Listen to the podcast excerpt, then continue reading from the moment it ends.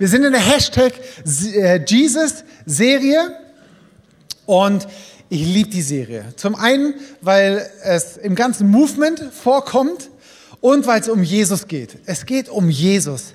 Er ist, ähm, es ist, er ist die zentrale Person in der ganzen Bibel. Er ist der, der rote Faden, der durch die Bibel geht. Bibel ist nicht einfach nur eine Aneinanderreihung von Stories, die halt historisch passiert sind, sondern es gibt einen roten Faden vom ersten Kapitel bis zum letzten Kapitel. Und es geht alles um Jesus. Es dreht sich alles um Jesus. Die Bibel sagt, alles ist auf ihn, durch ihn, für ihn geschaffen. Das ganze Universum. Und du brauchst eine Offenbarung und ein Verständnis über Jesus. Weil sonst wirst du Glaube nicht verstehen, sonst wirst du, kannst du Gott nicht verstehen Sonst kannst du biblische Prinzipien, biblische Wahrheiten nicht verstehen, wenn du keine Offenbarung hast, wer Jesus ist, wie er wirkt, wie, dass er Gott ist, wozu er gekommen ist, was durch ihn möglich geworden ist. Ist uns das bewusst, was wir da gesungen haben vorher? Alle Ketten sind zersprengt. Wir singen so oft biblische Wahrheiten. Oft singen wir auch biblische Unwahrheiten. Das ist ein anderes Thema. Wir, ähm, wir singen biblische Wahrheiten und äh, darauf können wir uns stellen. Das ist so wichtig. Deswegen liebe ich einfach Jesus. Ich liebe diese Serie. Und ähm, heute, es geht ja in der Serie um Bündnisse diesmal. Ähm, was ist ein Bund? Ähm, hör dir die anderen Predigen dazu an. Sarah hat letzte Woche was mega Gutes rausgehauen. Die Michi hat über Bündnisse gesprochen. So was heißt das alles? Und heute schauen wir uns den Bund mit Abraham an. Was hat er mit dir und mir zu tun? Mein Titel ist, kann ich Gott trauen? Kann ich Gott trauen? Und ich glaube, das ist eine entscheidende Frage. Weil wenn du ihm sein ganzes Leben anvertrauen sollst, dein ganzes Leben ihm hinlegen sollst, mit allem, was du bist, allem, was du hast, dann ist es wichtig zu wissen, ob ich demjenigen trauen kann. Weil du legst nicht irgendwie dein Leben oder du legst vielleicht nicht mal ein bisschen was hin, wenn der nicht vertrauenswürdig ist. Und genau da werden wir heute reingehen und ich möchte äh, zum Anfang beten. Und ich möchte dir danken, Vater. Ich möchte dir danken, Jesus. Ich danke dir, Heiliger Geist.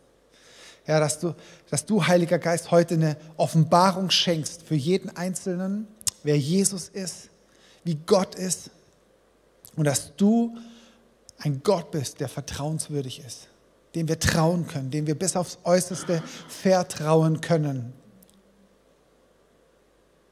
Und ich bete jetzt für eine Klarheit, ähm, dass jetzt jeder Schleier runtergeht, der noch auf Einzelnen liegt ein Schleier der, des Misstrauens, ein Schleier der Verwirrung, ein Schleier, der draufgekommen ist in den letzten Monaten durch Nachrichten, durch Ängste, durch Furcht. Und ich reiße den jetzt runter im Namen Jesus und ich bete für eine absolute geistliche Klarheit und Offenheit in dem Namen Jesus. Amen.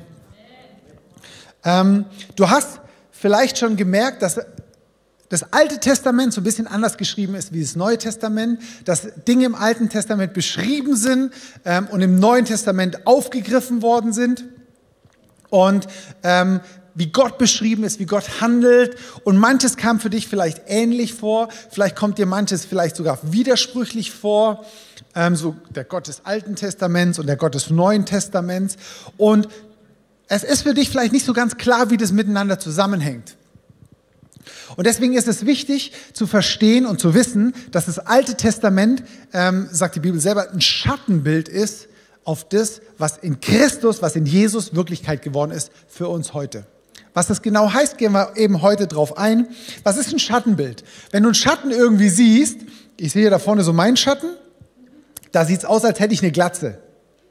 Ja, ähm, ein Schattenbild ist, du kannst so schemenhaft erkennen, was es sein könnte, aber du siehst es noch nicht ganz klar. Ich habe euch ein Bild mitgebracht ähm, von, weiß nicht, ob ihr das wusstet. Ich habe es echt nicht gewusst, dass wenn man Streichholz anzündet und das Schattenbild die Flamme gar nicht erkennen kann. Und jetzt stell dir mal vor, ähm, du würdest das Streichholz gar nicht sehen, sondern du würdest nur den Schatten sehen. Das sieht ein bisschen, das könnte ein Streichholz sein, aber ob es brennt oder nicht, sieht man nicht. Es könnte vielleicht auch ein Schlagstock sein, es könnte vielleicht eine andere Waffe sein, es könnte ein Zollstock sein oder was auch immer. An dem, an dem Schatten alleine erkennst du nicht, was es eigentlich für ein Schatten ist. Und zu wissen, dass du das Ding oder die Wirklichkeit, die Realität, des, den Gegenstand, der den Schatten wirft, musst du erkennen, um den Schatten zu verstehen. Und oft ist es so, dass wir das Alte Testament nehmen, deuten und es aufs Neue Testament und die Dinge, die, die, die Paulus sagt, ähm, die im Neuen Testament beschrieben sind, anhand von dem Schatten aus dem Alten Testament. Und es funktioniert nicht. Du kannst nicht an dem Hand von dem Schatten das Original beschreiben. An manchen Stellen ja, aber es wird nie das klare Bild, sondern du musst die Herrlichkeit, du musst das neue Bild, du musst das Original betrachten, damit du den Schatten deuten kannst. Und genauso müssen, musst du im Alten und Neuen Testament vorgehen. Das, was Gott im Alten Testament gesagt hat, wie er war, musst du durch das, was in Jesus Wirklichkeit geworden ist, deuten, verstehen und auslegen. Kolosser 2,17 sagt es der Paulus, er redet hier von den Vorschriften, von den Gesetzen. Doch das ist alles nur ein Abbild und ein Schatten der Dinge, die Gott angekündigt hatte und die in Christus Wirklichkeit geworden sind. Ja, Christus, Jesus ist dieses Streichholz, das brennt. Und das andere war nur der Schatten. Das müssen wir verstehen. So, Gott zeigt im Mund mit Abraham also, was er vorhat. Es ist wie so ein Schatten, der heute für dich und mich gilt. Und das werden wir uns heute anschauen. Zur Erinnerung, ein Bund. Was ist ein Bund? Ein Bund ist eine Verbindung zwischen zwei Personen, die regelt, wie sie miteinander umzugehen haben. Die Michi hat es auch so gut gesagt in ihrer, in ihrer Message. Ein Bund ist eine Vereinbarung von der stärkeren Partei, die die Regeln definiert, und einer schwächeren Partei, die entweder das annimmt oder ablehnt. Okay? Was heißt also Bund für Gott? Gott bindet sich an seine Versprechen. Ein Bund ist, Gott bindet sich an seine Versprechen. Er sagt, so und so gehe ich mit euch um. Ist es nicht herrlich? Dass wir nicht irgendwie einen Bund oder irgendjemand haben, wo wir sagen, ah, ich habe keine Ahnung, wie der sich verhält, ich weiß nicht ganz genau, äh, was die Sache mit dem ist, sondern Gott sagt es klipp und klar. Und ich kann mich drauf verlassen. Und es hat nichts damit zu tun, wie du dich fühlst wer du bist, sondern es kommt auf diesen Bundespartner drauf an. Es kommt auf diesen Gott an. Ja, das heißt, für dich auch als Sicherheit, wenn du diesen Bund mit Gott eingehst, was das genau heißt, gucken wir uns wie gesagt noch an, kannst du Gott darauf festnageln. Du kannst sagen, so wird Gott mit mir umgehen. Ist es nicht herrlich? Also wenn das keine gute Nachricht ist, ja, in, in so vielen Religionen gibt's so eine Verwirrung und so eine Unsicherheit. Ja, boah, ich versuche mich anzustrengen. Ähm, ja, und letztendlich weiß ich eigentlich gar nicht, was passiert. Sondern letztendlich ist halt irgendwo dort irgendeine höhere Macht. Und wenn ich Glück habe, geht er so mit mir um und wenn ich Pech habe, halt nicht. Und wir wissen, dem wir diesem lebendigen Gott dienen, wie er mit uns umgeht. Weil er klar mit uns redet. Ich finde es herrlich. Es ist so gut. Gott ist ein Gott des Bundes und er schließt Bünde aus seiner Souveränität heraus. Er braucht uns nicht als Berater, er hat uns nicht gefragt, sondern er schließt ähm, diese Bünde und er hält ihn treu, selbst wenn wir untreu sind. Wie oft sind wir, bin ich, halte ich mich an Dinge, die ich nicht an Dinge, die ich Gott versprochen habe, wo ich gesagt habe, ja und ich werde und und irgendwie komme ich nicht kann ich es nicht einhalten, aber Gott, sein Wesen ist Treue. Sein Wesen ist Treue. Das können wir so wenig verstehen. Aber seine Wesensart ist Treue. Er kann sich nicht untreu sein und er kann sich selber nicht verleugnen, sagt die Bibel. Genau. Ich habe vorgesagt, ebenso, Jesus, der rote Faden. Und ich glaube, die Bündnisse, über die wir in dieser Hashtag Jesus-Serie ähm, sprechen, bauen aufeinander auf. Ich möchte euch einen ganz kurzen Überblick geben, wo dieser Bund mit Abraham reingehört. Ähm, ich habe ein paar Bibelstellen dabei, aber ich werde die nicht sagen, sondern ihr werdet die unter dem YouTube-Video finden, wenn ihr da nachschlagen wollt, weil wenn ich die jetzt alle nacheinander raushau, dann verwirrt es euch, glaube ich, und ihr könnt ja eh nicht so schnell mitschreiben. Deswegen, wenn du das nachlesen möchtest, ob das, was ich gesagt habe, auch ähm, stimmt, dann guck dir unter dem YouTube-Video die ähm, Bibelstellen an. Ist gut? Okay?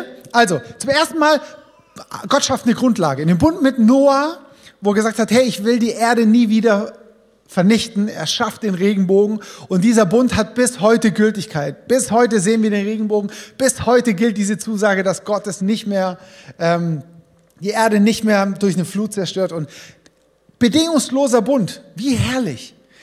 Der zweite Bund ist dieser Bund mit Abraham, über den wir uns heute sprechen. Äh, manche Theologen sprechen sogar von zwei Bündnissen mit Abraham.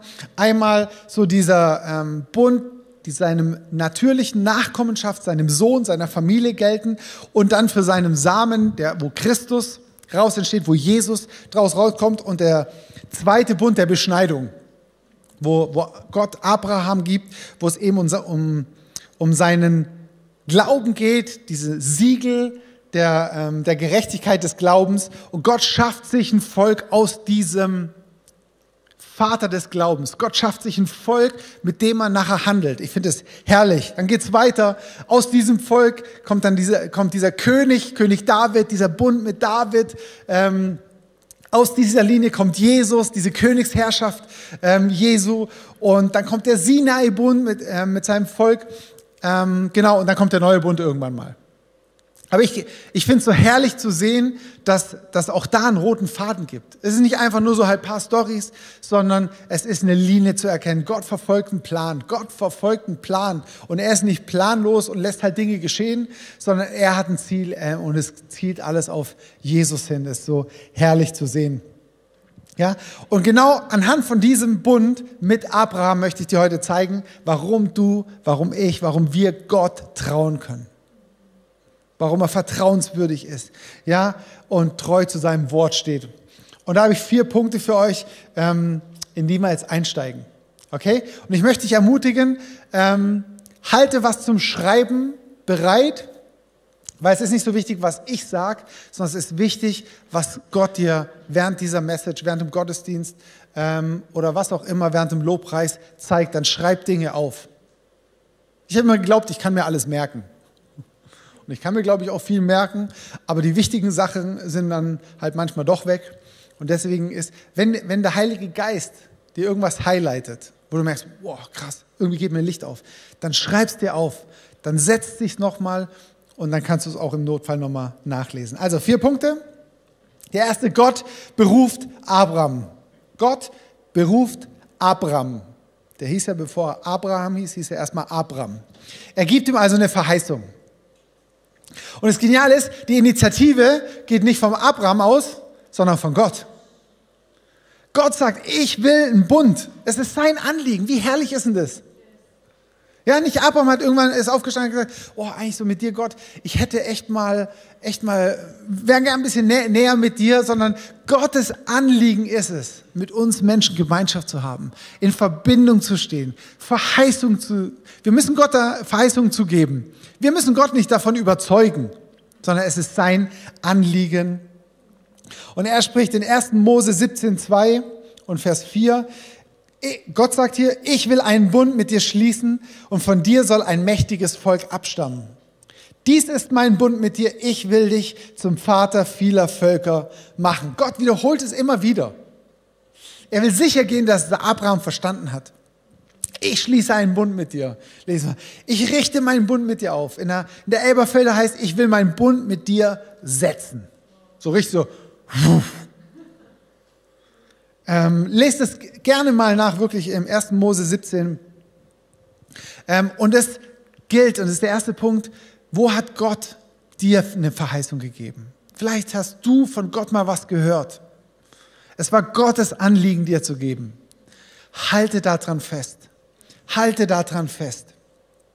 Und vertraue auf sein Timing. Wir werden gleich sehen, wie Abraham damit umgegangen ist, ähm, was göttliches Timing heißt etc. Aber wenn, möchte ich dir jetzt schon zusprechen, wenn du eine Verheißung hast, halte dran fest. Zweiter Punkt. Gott setzt den Bund zwischen ihm und Abraham. Da heißt er noch Abraham. Ähm, und wie macht Gott das? Wie setzt Gott, wie startet Gott den Bund? Wir lesen, er lässt ihn erstmal in den tiefen Schlaf fallen. Ja, Moment mal. Gott startet den Bund, als Abraham schläft. Ich weiß nicht, ob du das schon mal gelesen hast. What? Gott startet den Bund, als Abraham schläft. Das heißt, er war erstmal gar nicht dran beteiligt.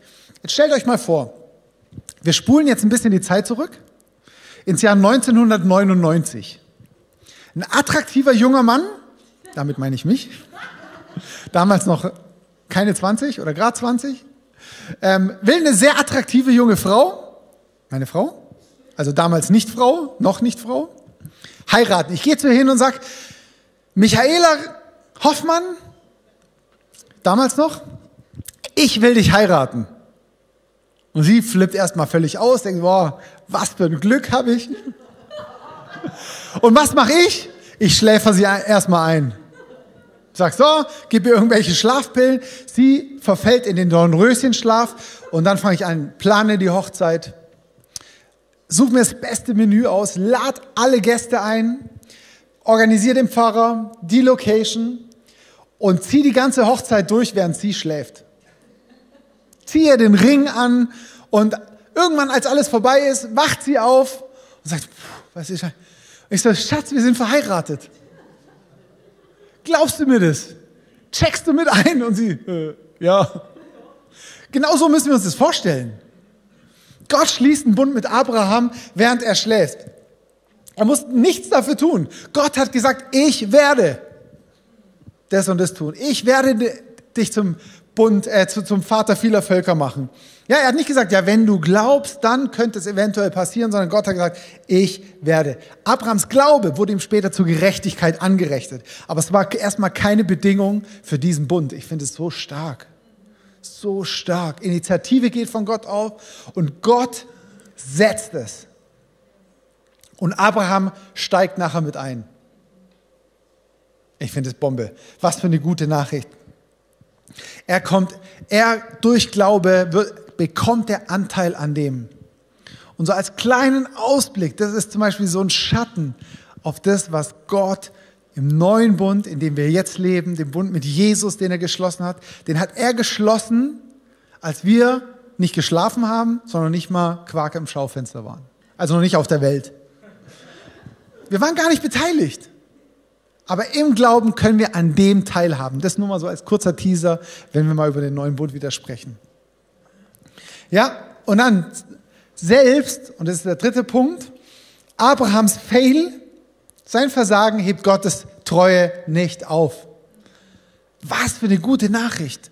Mein Versagen hebt Gottes Treue nicht auf. Er versucht selber umzusetzen. Ja, auf gut Deutsch gesagt, Abraham verkackt so richtig. Ja?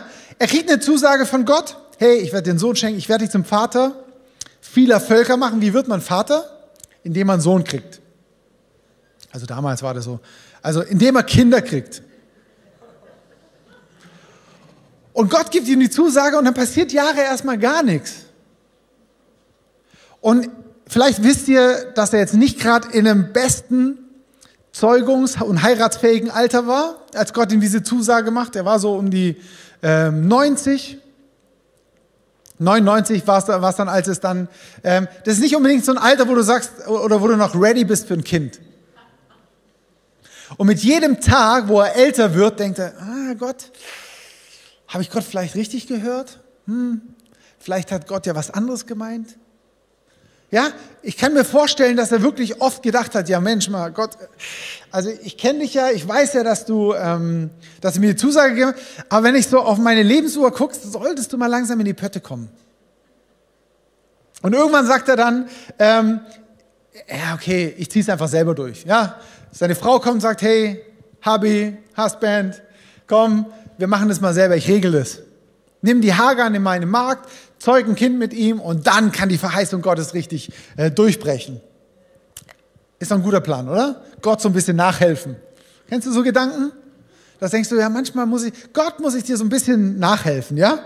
Gott spricht zu uns, Gott gibt uns eine Zusage und da passiert nicht sofort was. Und dann sage ich, okay, habe ich Gott vielleicht falsch verstanden oder vielleicht muss ich Gott so ein bisschen auf die Sprünge helfen, ja?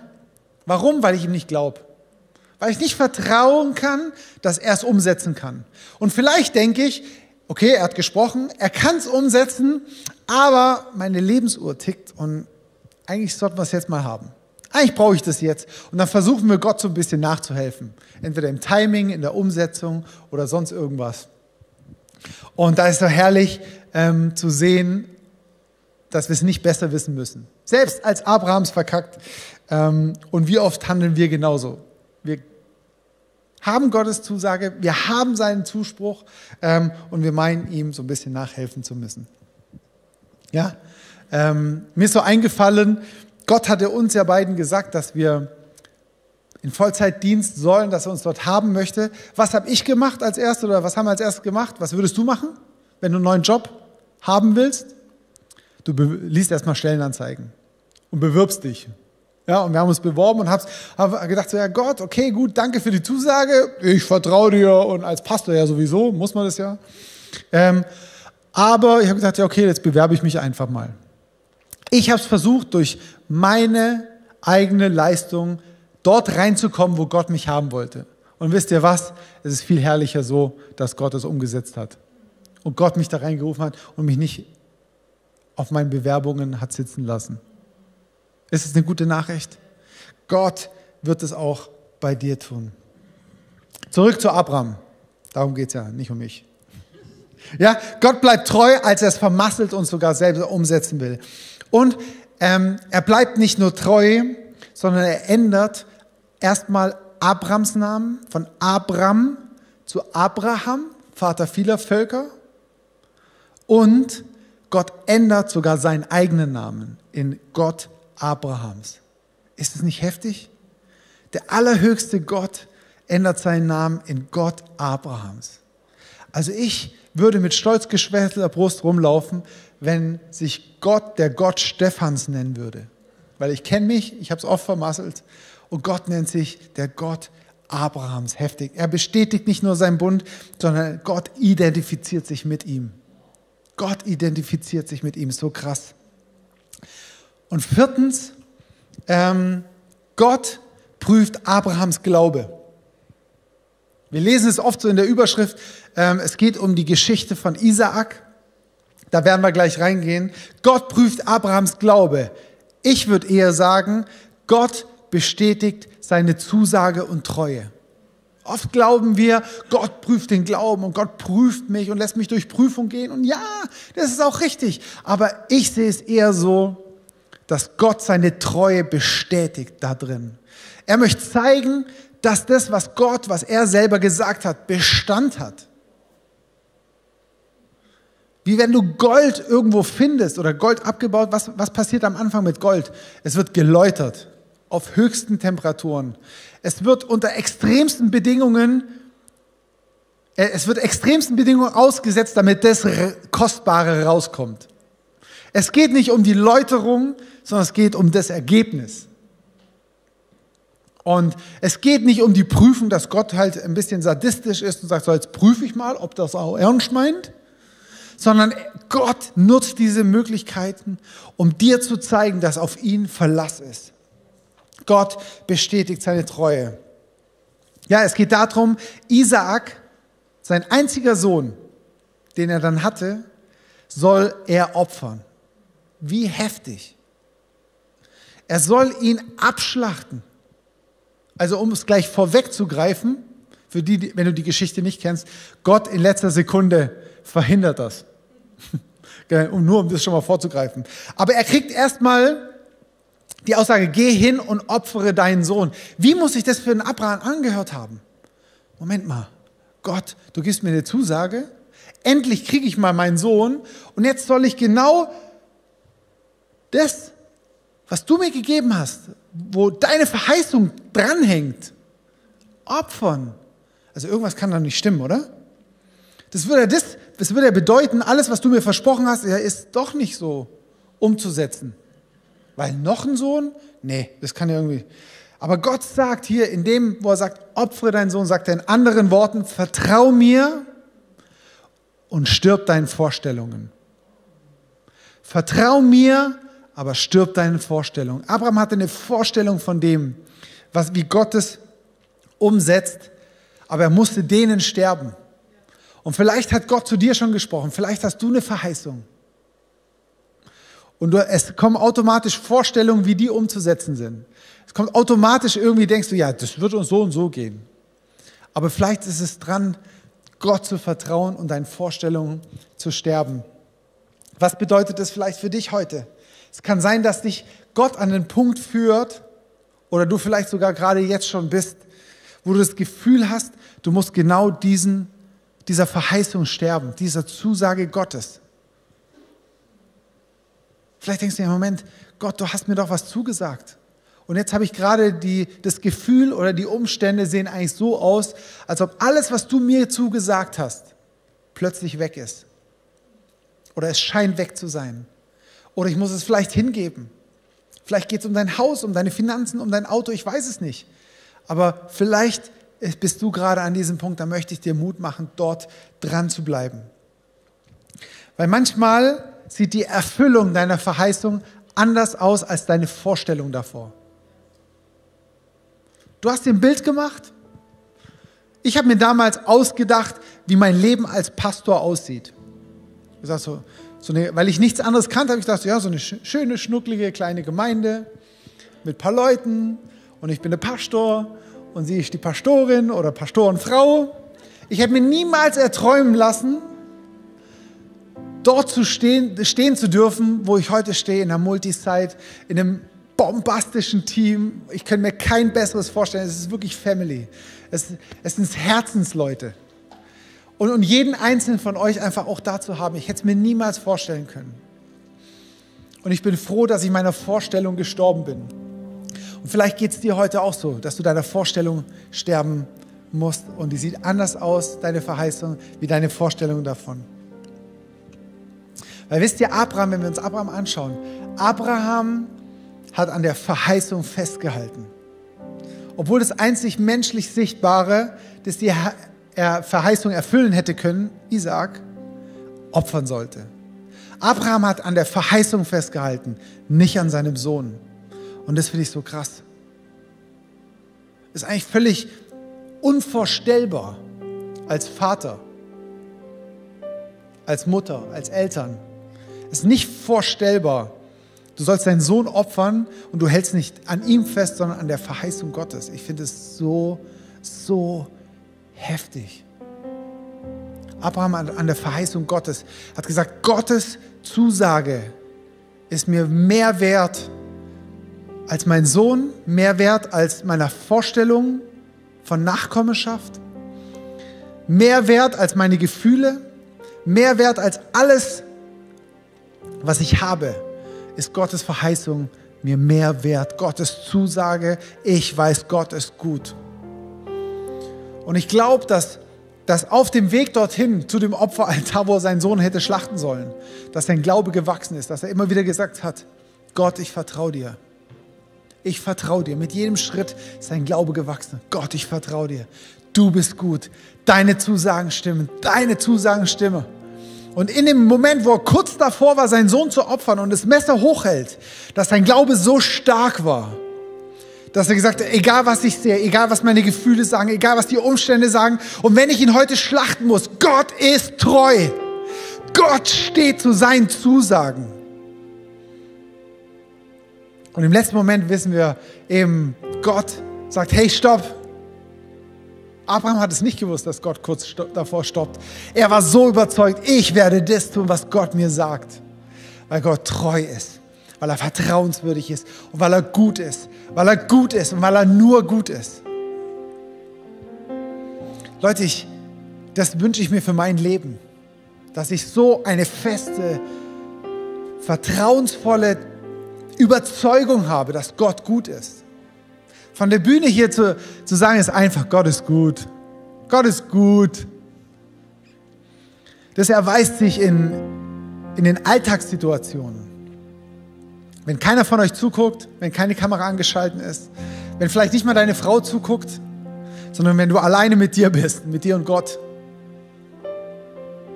Wenn du allein mit deinen Kindern bist, die dich herausfordern. Wenn du allein in Situationen bist, wo du dastehst, mit dem Messer in der Hand also bildlich gesprochen. Und vielleicht dein Wunsch, deine Vorstellung sterben muss, dann erweist sich, ob du hier fest überzeugt bist, dass Gott gut ist. Dass er nur gut ist. Dass er nur gut ist. Nicht in den Highlight-Momenten, nicht in den Momenten, wo ich mich gut fühle, nicht in den Momenten, wo wir im Worship sind, sondern dass wenn alles andere dagegen spricht, wenn jemand aus seiner Familie todkrank ist, wenn du Schmerzen hast, wenn dein Konto auf Minus ist, wenn dein Auto gerade kaputt gegangen ist, wenn dein Kind gerade gestorben ist, wenn das und das und das und das und das passiert, was du nicht verstehst, bist du überzeugt, dass Gott gut ist. Und das wünsche ich mir für, für mich, für dich, dass du das ergreifst, dass Gott, dass du an deiner Verheißung festhältst und nicht an Isaak. Bist du bereit, deinen Wünschen und Träumen zu sterben, sie aufzugeben und Gott zu glauben und ihm zu vertrauen, dass er gut ist? Wisst ihr, Gott will dadurch zeigen, dass seine Treue krisensicher ist.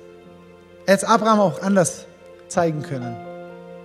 Aber ich glaube, er hat so eine kraftvolle und so eine heftige und so eine krasse Situation gewählt, um dem Abraham nochmal zu bestätigen, du kannst dich auf mich 100% verlassen. 100% verlassen. Auch wenn du es nicht verstehst, wenn die Umstände anders aussehen, sogar wenn sie konträr genau dem erstmal so zu sein scheinen, wie meine Verheißung oder meine Vorstellung aussieht. In all dem will, glaube ich, Gott eins rüberbringen. Abraham, du kannst mir vertrauen. Ich bin gut. Und ich möchte dir sagen, du kannst Gott vertrauen. Er ist gut. Du kannst Gott vertrauen. Er ist vertrauenswürdig. Er hat es bewiesen.